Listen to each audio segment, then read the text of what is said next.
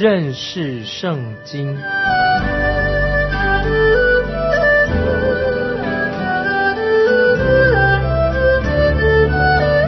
认识上帝的话，把上帝的话带到全世界。本节目是由认识圣经机构和环球广播电台联合制作，欢迎收听。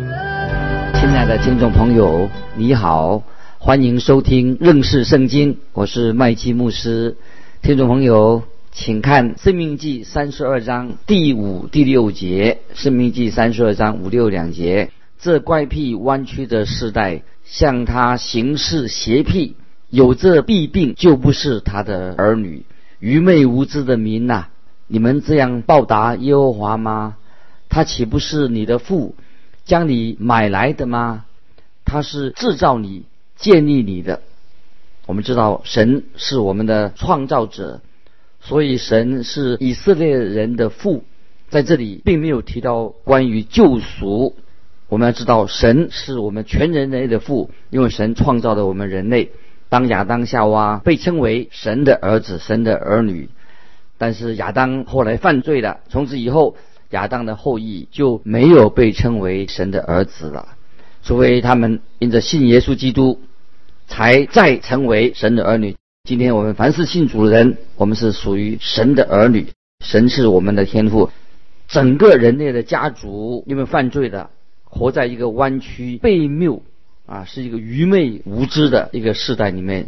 现在我们要看《生命记》三十二章七到十四节，七到十四节，这里也描述到神是一位何等美善的一位神，一位慈爱的神。我们看七到九节，《生命记》三十二章。你当追想上古之日，思念历代之年。问你的父亲，他必指示你；问你的长者，他必告诉你。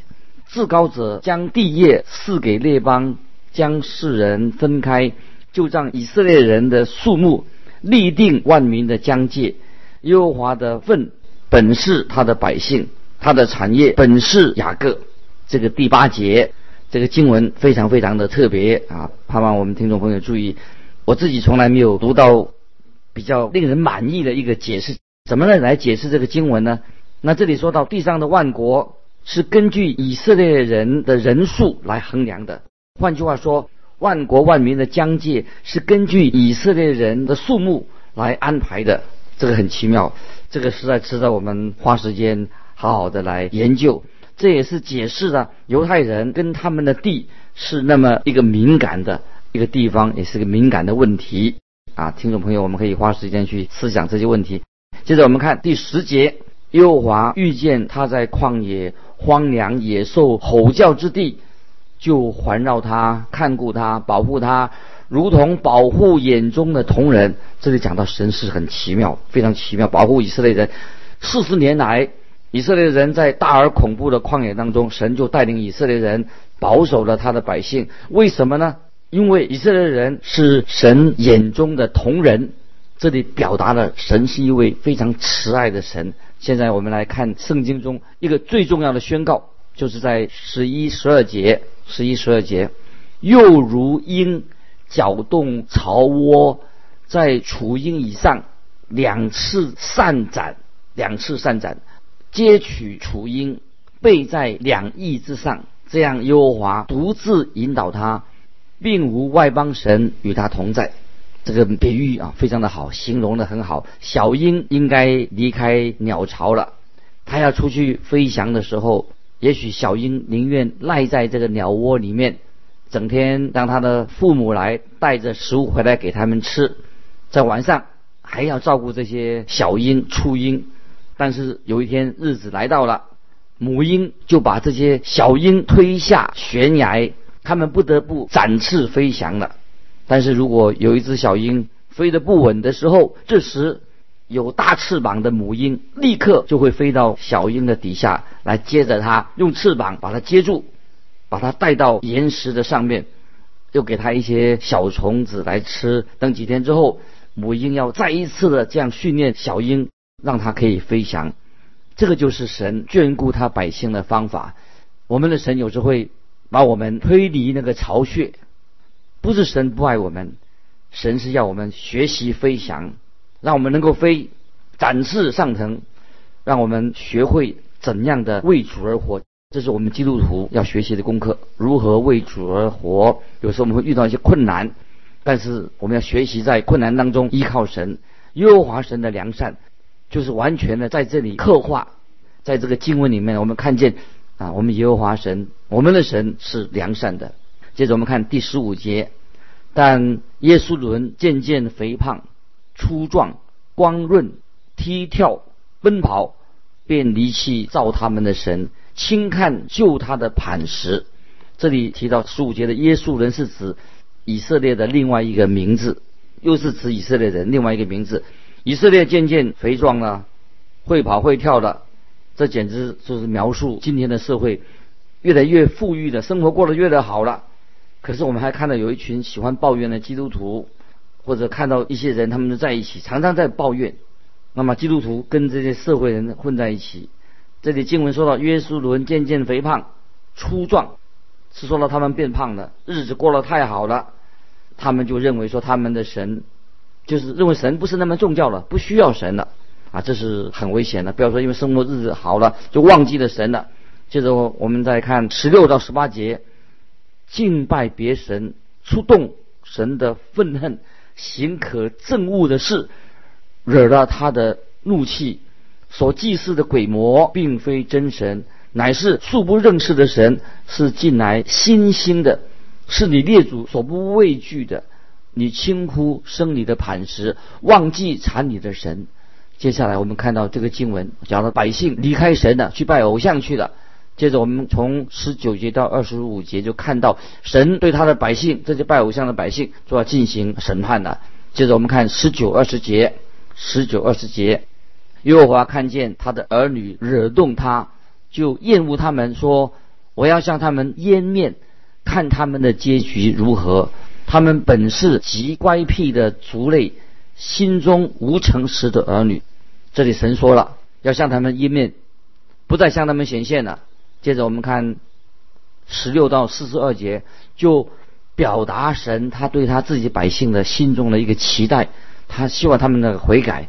接着我们看二十六、二十七节，二十六、二十七节，我说我必将他们分散远方，使他们的名号从人间除灭，唯恐仇敌惹动我，只怕敌人错看，说是我们手的能力，并非耶和华所行的。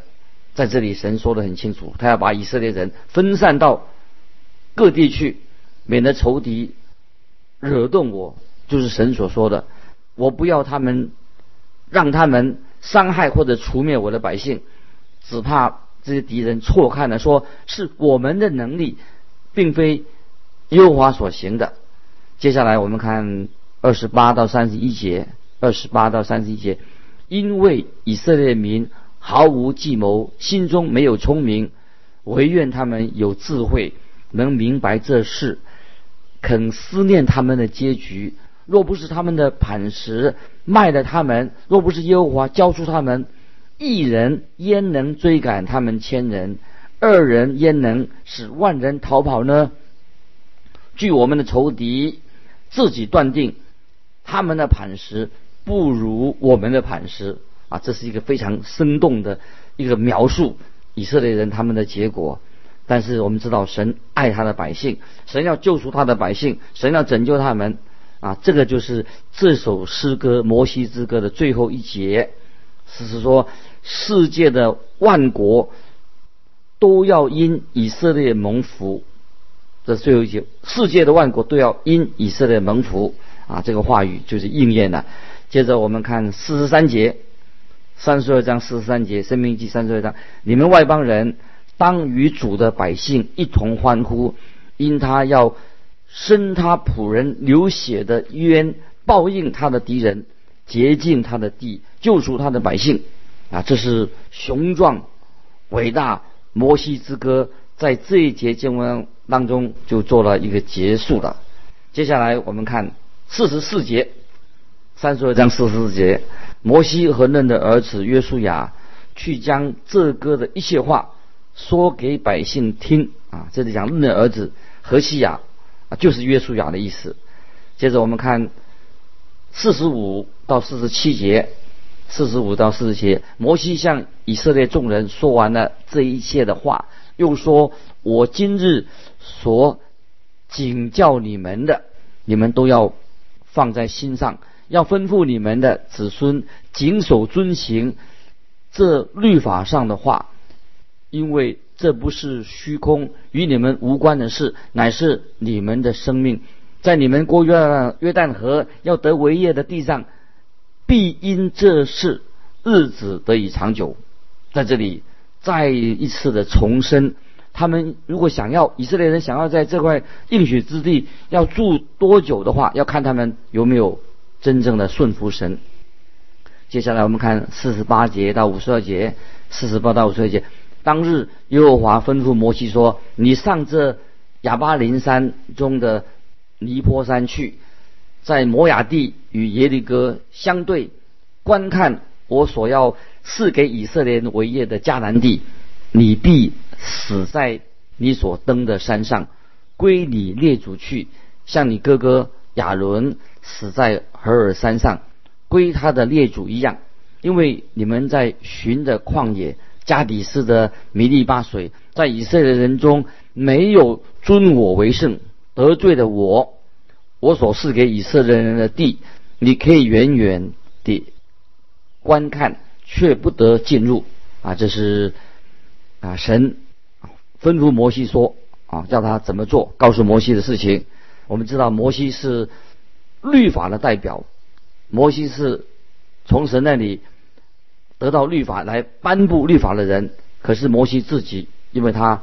犯了罪，却不能够进到应许之地，因为我们知道律法主义这个律法本身对我们人也是一个障碍。律法的功用是什么呢？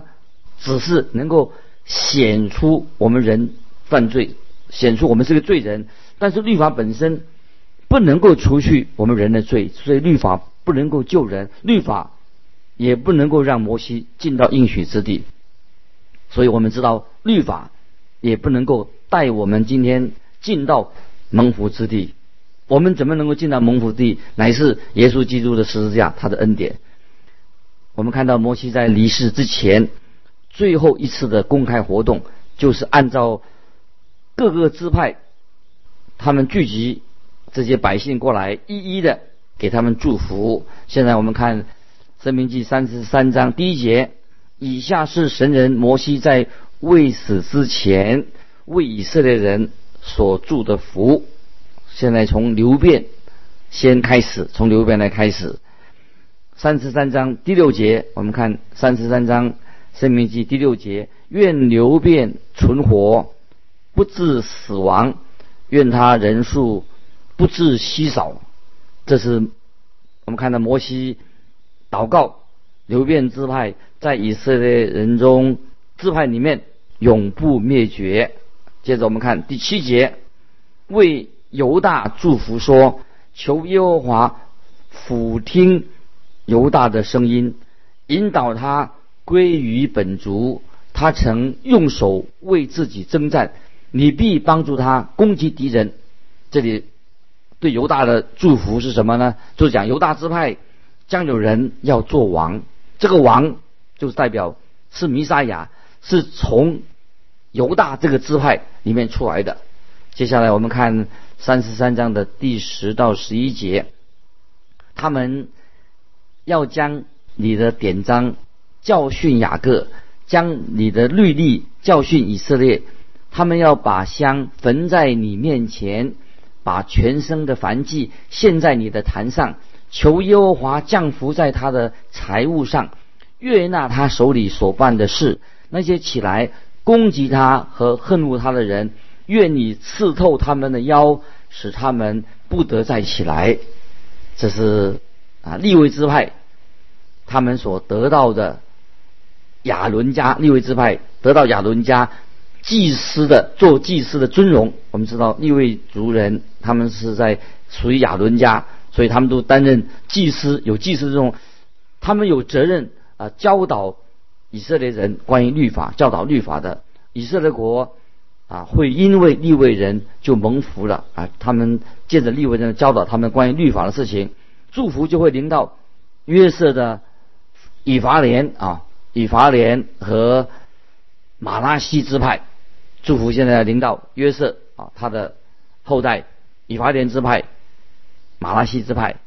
那么在第二十四节啊，听众朋友注意，二十四节的祝福很有趣。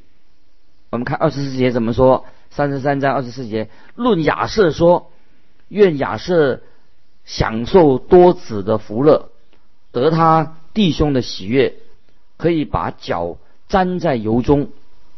这是什么意思啊？什么叫做得他弟兄的喜悦，可以把脚沾在油中？好多年以前。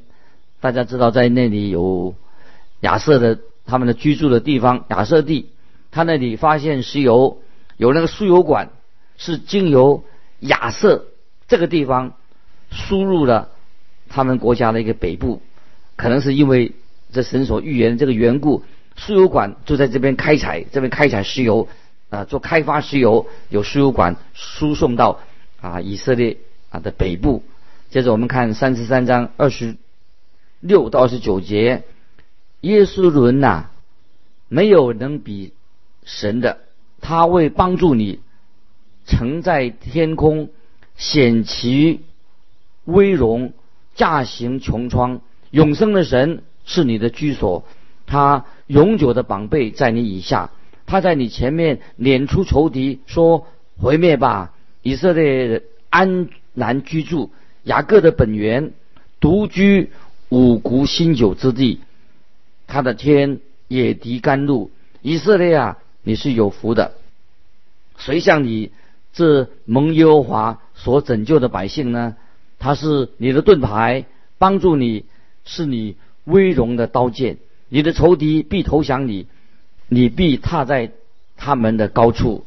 我们真希望啊，以色列国、以色列人，他们能够真正回转啊，归向。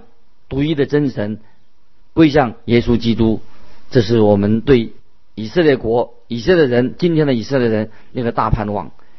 这里啊有一个问题啊，曾经有人问说，摩西的死是不是他自己写的？他怎么知道他要死了？是不是他自己写出来的？当然有可可能，耶和华神已经把他的死讯，摩西之死，告诉他，他要将要离开世界。我自己也曾经。主持过好好多个追思礼拜，就是纪念那些已经回天家的人。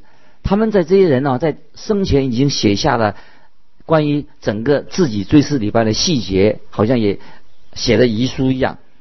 也有人认为说，这一部分的经文是属于不是在属于摩西五经里面的，是属于约书亚记啊，属于约书亚记里面的。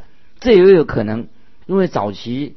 大家知道，圣经不像我们是一本书啊，当时的圣经是最早的书卷，跟我们今天啊所安排的、所分不一样的。因为旧约是书写在一个卷轴上面，一卷一卷卷轴，它整卷每一卷它都连在一起的，因此很有可能啊，约书亚记的开始的首页啊，就是记载关于啊摩西的死的事情。现在我们来到第三十四章。生命记三十四章一到六节，三十四章生命记一到六节。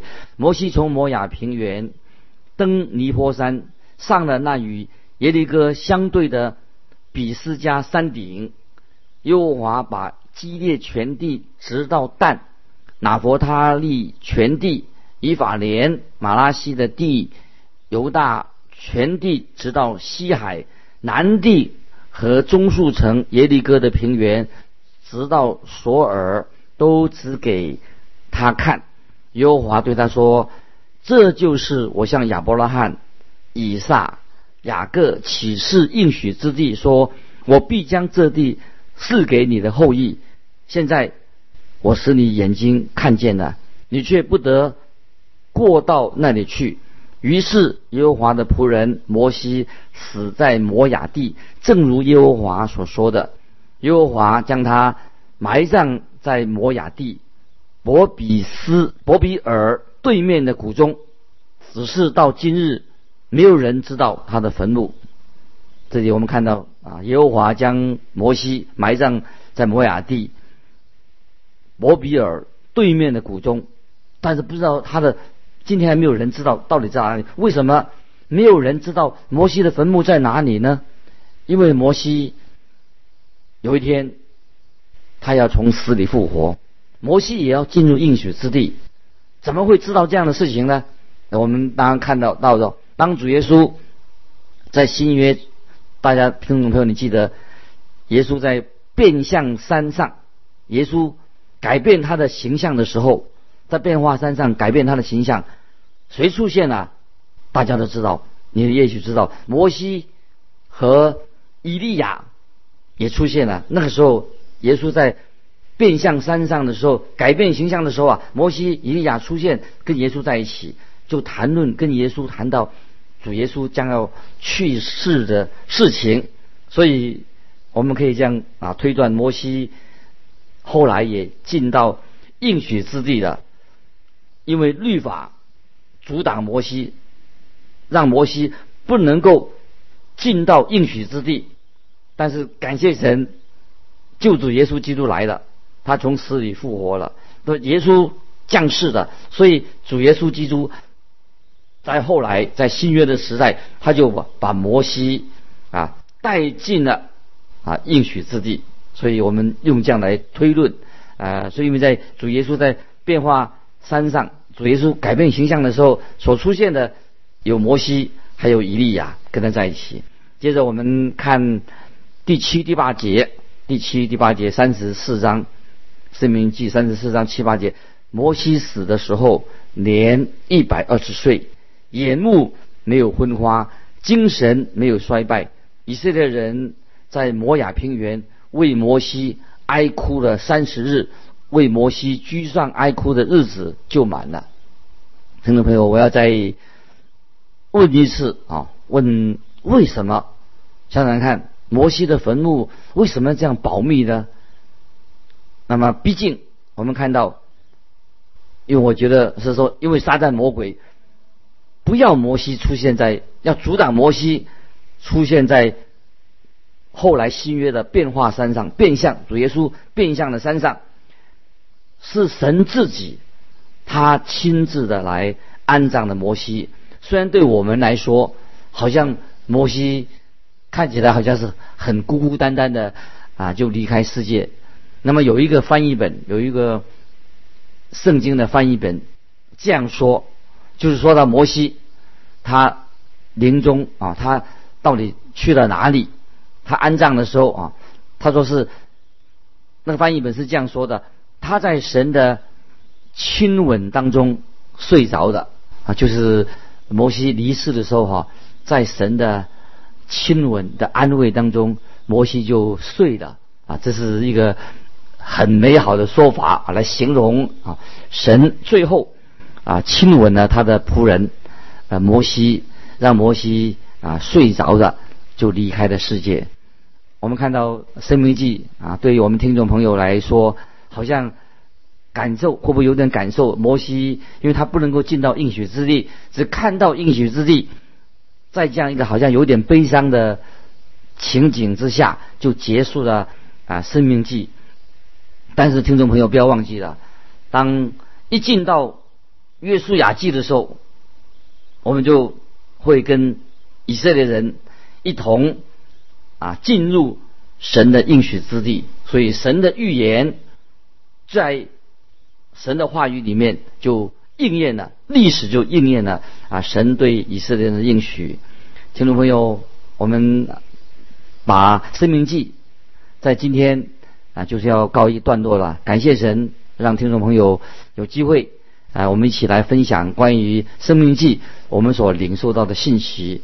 感谢神，让我们啊多认识圣经，明白神的话，让鼓励我们听众朋友要自己来啊读圣经。我们不是只有礼拜天听到，我们要啊认识圣经，越来越明白神的话。神的话语安定在天，永不动摇，对我们的每天的生活都有特别的带领。神透过圣经对你对我来说话。接下来我们下一次。要来查考的是哪一卷呢？先告诉我们听众朋友，这是就是我们要查考《使徒行传》新约的《使徒行传》啊，这是也是一本非常重要的新约的一卷书，在四福音之后，请听众朋友，要不要你在家里面先读一遍，好好的读一遍，那么等我们一起开始查考《使徒行传》的时候，那么你会啊得到更深更深的印象。因为神的话是有功效的，对我们的人生啊，对我们要做什么事情啊，上帝的话语常常会借着圣灵来感动我们，让我们越来越明白圣经。在这个时代，我们真正啊，不单单是去听讲啊，听听礼拜天的正道，自己读圣经，我们也可以一起来更多更多的认识圣经。这个就是我们福音节目的一个重要的目标。愿神祝福你，我们下次再见。